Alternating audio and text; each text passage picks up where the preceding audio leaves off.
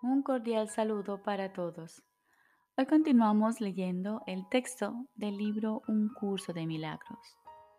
Capítulo 15. El instante santo.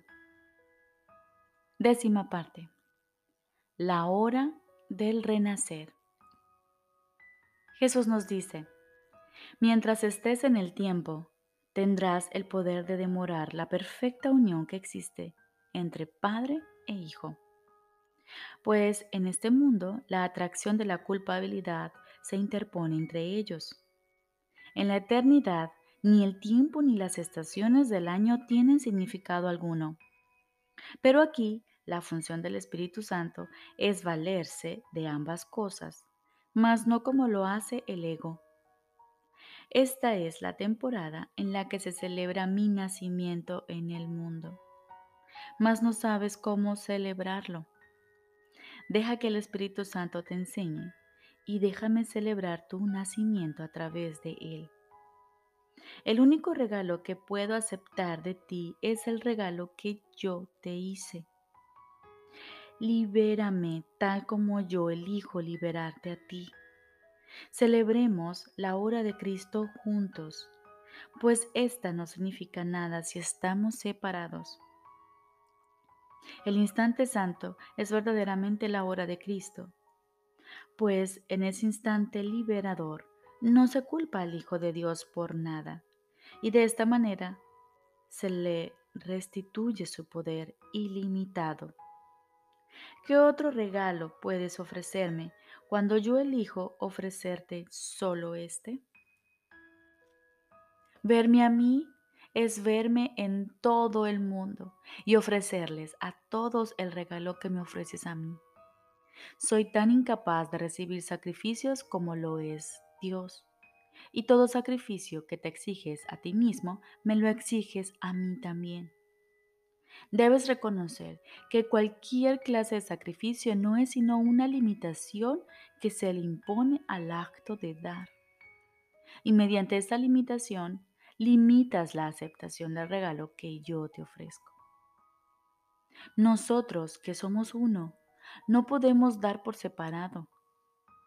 Cuando estés dispuesto a reconocer que nuestra relación es real, la culpabilidad dejará de ejercer atracción sobre ti, pues en nuestra unión aceptarás a todos nuestros hermanos. Nací con el solo propósito de dar el regalo de la unión Dámelo a mí para que así puedas disponer de él. La hora de Cristo es la hora señalada para el regalo de la libertad que se le ofrece a todo el mundo. Y al tú aceptarla, se la ofreces a todos. En tus manos está hacer que esta época del año sea santa, pues en tus manos está hacer que la hora de Cristo tenga lugar ahora. Es posible hacer esto de inmediato pues lo único que ello requiere es un cambio de percepción, ya que únicamente cometiste un error. Parecen haber sido muchos, pero todos ellos son en realidad el mismo. Pues aunque el ego se manifiesta de muchas formas, es siempre la expresión de una misma idea. Lo que no es amor es siempre miedo, y nada más que miedo. No es necesario seguir al miedo por todas las tortuosas rutas subterráneas en las que se oculta en la oscuridad, para luego emerger en formas muy diferentes de lo que es. Pero sí es necesario examinar cada una de ellas mientras aún conserves el principio que las gobierna todas. Cuando estés dispuesto a considerarlas, no como manifestaciones independientes, sino como diferentes expresiones de una misma idea, la cual ya no deseas, desaparecerán al unísono. La idea es simplemente esta. ¿Crees que es posible ser anfitrión del ego o rehén de Dios? Estas son las opciones que crees tener ante ti y crees asimismo que tu decisión tiene que ver entre una y otra.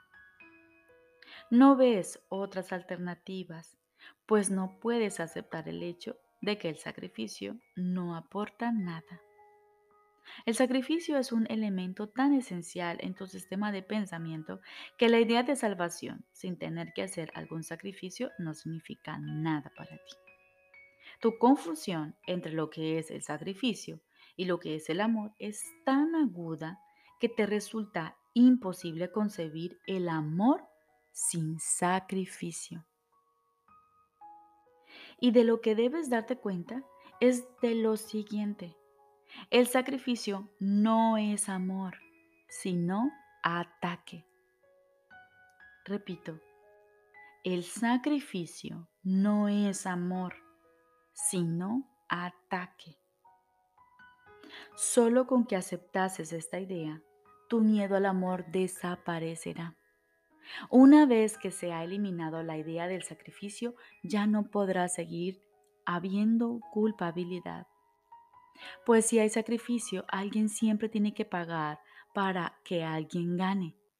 Y la única cuestión pendiente es a qué precio y a cambio de qué. Como anfitrión del ego, crees que puedes descargar toda tu culpabilidad siempre que así lo desees y de esta manera comprar paz. Y no parece ser tú el que paga. Y aunque si bien es obvio que el ego exige un pago, nunca parece que es a ti a quien se lo exige. No estás dispuesto a reconocer que el ego a quien tú invitaste traiciona únicamente a los que creen ser su anfitrión. El ego nunca te permitirá percibir esto, ya que este reconocimiento lo dejaría sin hogar. Pues cuando este reconocimiento alboree claramente, ninguna apariencia que el ego adopte para ocultarse de tu vista te podrá engañar. Toda apariencia será reconocida tan solo como una máscara de la única idea que se oculta tras todas ellas, que el amor exige sacrificio y es por lo tanto inseparable del ataque y del miedo y que la culpabilidad es el costo del amor, el cual tiene que pagarse con miedo. Cuán temible pues se ha vuelto Dios para ti y cuán grande es el sacrificio que crees que exige su amor, pues amar totalmente supondría un sacrificio total. Y de este modo el ego parece exigirte menos que Dios. Y de entre estos dos males lo consideras el menor a uno de ellos tal vez se le deba temer un poco, pero al otro, a ese, hay que destruirlo.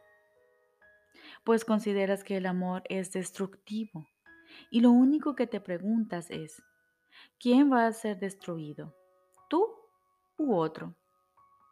Buscas la respuesta a esta pregunta en tus relaciones especiales, en las que en parte parece ser destructor y en parte destruido aunque incapaz de ser una u otra cosa completamente.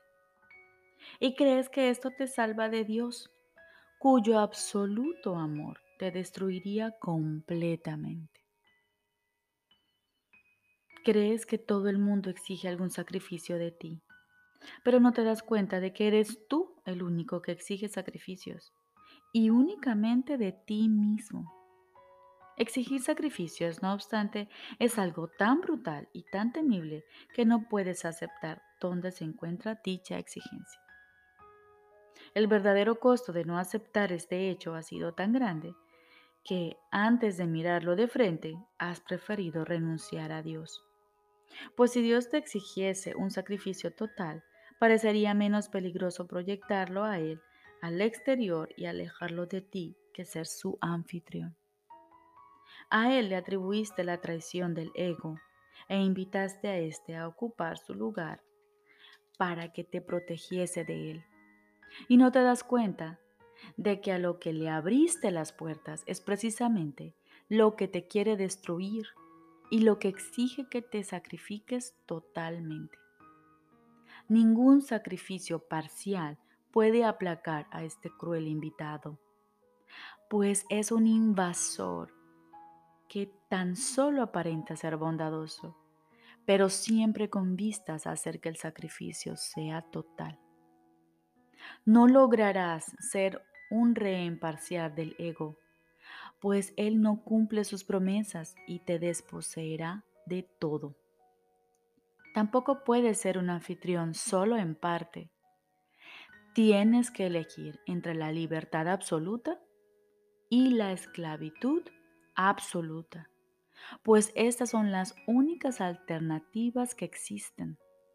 Has intentado transigir miles de veces a fin de evitar reconocer la única alternativa por la que te sientes, por la que tienes que decidir. Repito, has intentado transigir miles de veces a fin de evitar reconocer la única alternativa por la que te tienes que decidir. Sin embargo, reconocer esta alternativa tal como lo es es lo que hace que elegirla sea tan fácil. La salvación es simple por ser de Dios y es por lo tanto muy fácil de entender. No trates de proyectarla y verla como si algo que se encuentra en el exterior. No trates de proyectarla y verla como algo que se encuentra en el exterior. En ti se encuentran tanto la pregunta como la respuesta lo que te exige sacrificio, así como la paz de Dios.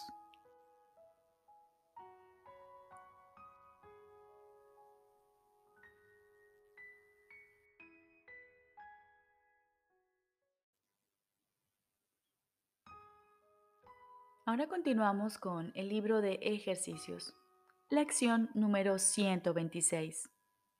Todo lo que doy es a mí mismo a quien se lo doy. La idea de hoy, que es completamente ajena al ego y a la manera de pensar del mundo, es de suma importancia para la inversión de pensamiento al que este curso dará lugar. Si creyeses lo que la idea de hoy afirma, no te resultaría difícil perdonar completamente. Tendrías certeza con respecto a tu objetivo y no tendrías ninguna duda acerca de tu rumbo. Entenderías los medios a través de los cuales se alcanza la salvación y no vacilarías en emplearlos ahora mismo. Examinemos lo que crees en lugar de esta creencia, de esta idea. ¿Te parece que los demás están separados de ti? que son capaces de adoptar comportamientos que no tienen repercusión alguna sobre tus pensamientos y que los que tú adoptas no tienen repercusión alguna sobre los de ellos. Tus actitudes, por lo tanto, no tienen ningún efecto sobre ellos y sus súplicas de ayuda no guardan relación alguna con las tuyas. Crees además que ellos pueden pecar sin que ello afecte la percepción que tienes de ti mismo mientras que tú puedes juzgar sus pecados y mantenerte a salvo de cualquier condenación y en paz. Cuando perdonas un pecado, no ganas nada con ello directamente. Es una ofrenda de caridad a alguien que no se la merece, a fin de demostrar simplemente que tú eres mejor y que te encuentras en un plano superior a él. Él no se ha ganado la limosna de tu tolerancia, que tú le concedes sabiendo que no es digno de tal dádiva, ya que sus pecados lo han situado muy por debajo de una verdadera igualdad contigo. No tiene derecho a tu perdón, el cual supone un regalo para él, pero no para ti. De este modo, el perdón es básicamente algo falso, un capricho caritativo, benévolo tal vez, pero inmerecido. Una dádiva que a veces se concede y a veces se niega. Puesto que es inmerecido, es justo no otorgarlo, pero no es justo que tú tengas que sufrir por haberte negado a condenarlo. Repito, puesto que es inmerecido, es justo no otorgarlo, pero no es justo que tú tengas que sufrir por haberte negado a concederlo. El pecado que perdonas no es tu pecado. Alguien que se encuentra separado de ti lo cometió. Y si tú entonces eres magnánimo con él y le concedes lo que no se merece, la dádiva es algo tan ajeno a ti como lo fue su pecado. Si esto fuese verdad, el perdón no tendría ningún fundamento sobre el que basarse con certeza y seguridad. Sería una excentricidad según la cual algunas veces decides conceder indulgentemente un indulto inmerecido. Conservarías, no obstante, el derecho a no eximir al pecador de la justa retribución por su pecado. ¿Crees que el Señor de los cielos iba a permitir que la salvación del mundo dependiera de esto? ¿No sería acaso su interés por ti ciertamente ínfimo si permitiese que tu salvación dependiese de un capricho? No entiendes lo que es el perdón. Tal como lo ves, no es sino un freno al ataque abierto que no requiere corrección alguna en tu mente. Tal como lo percibes, no te puede brindar paz. No constituye un medio por el que liberarte de aquello que ves en otro, pero no en ti mismo no tiene poder alguno para restaurar en tu conciencia tu unidad con Él. Eso no es lo que Dios dispuso para ti. Al no haberle concedido al Padre el regalo que Él te pide, no puedes reconocer sus regalos y crees que Él no te los ha dado. Sin embargo, Él te pediría un regalo que no fuese para ti ¿Podría acaso quedar satisfecho con gestos vacíos y considerar que tales míseros regalos son dignos de su Hijo? La salvación es un regalo mucho mejor que eso. Y el verdadero perdón, que es el medio por el que se alcanza la salvación, no puede sino sanar a la mente que da, pues dar es recibir. Lo que no se ha recibido, no se ha dado, pero lo que se ha dado tiene que haberse recibido. Hoy trataremos de entender la verdad según la cual el que da y el que recibe son uno. Vas a necesitar ayuda para poder entender esto, ya que es una idea completamente ajena a los pensamientos a los que estás acostumbrado. Mas la ayuda que necesitas ya está aquí. Deposita tu fe en Él hoy y pídele que esté contigo a la hora de practicar con la verdad. Y si solo logras captar un pequeño atisbo de la liberación que reside en la idea que practicamos hoy, este será ciertamente un día glorioso para el mundo. Todo lo que doy es a mí mismo a quien se lo doy. Dedica hoy 15 minutos en dos ocasiones a tratar de entender la idea de hoy. Esta idea es el pensamiento mediante el cual el perdón pasa a ocupar el lugar que le corresponde entre tus prioridades. Todo lo que doy es a mí mismo a quien se lo doy es el pensamiento que liberará a tu mente de cualquier obstáculo que te impida comprender el significado del perdón y lo valioso que es para ti. Mientras permaneces en silencio, cierra los ojos al mundo que no comprende lo que es el perdón y busca amparo en el sereno lugar en el que los pensamientos quedan transformados y donde las falsas creencias se abandonan. Repite la idea de hoy pide poder entender lo que realmente significa. Estate dispuesto a dejarte enseñar. Alégrate de oír lo que te dice la voz de la verdad y de la curación, y entenderás las palabras que Él te diga y reconocerás que son tus propias palabras. Tan a menudo como puedas hoy, recuérdate a ti mismo que tienes un objetivo, una meta que hace que ésta sea un día de especial importancia para ti y para todos tus hermanos. No permitas que tu mente se olvide de este objetivo por mucho tiempo sino que di para tus adentros. Todo lo que doy es a mí mismo a quien se lo doy. La ayuda que necesito para comprender que esto es verdad está conmigo ahora y confiaré en Él plenamente.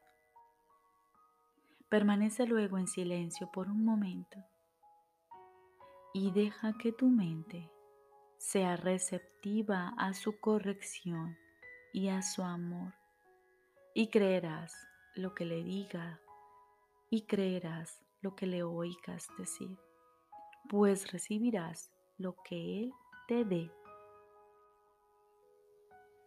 Recordemos, lección número 126. Todo lo que doy es a mí mismo a quien se lo doy. Hoy dedicaremos en dos ocasiones 15 minutos para escuchar la voz de Dios, para escuchar su mensaje y recordar que todo lo que doy es a mí mismo a quien se lo doy. La ayuda que necesito para comprender que esto es verdad está conmigo ahora. Y confiaré en Él plenamente. Les deseo un excelente día.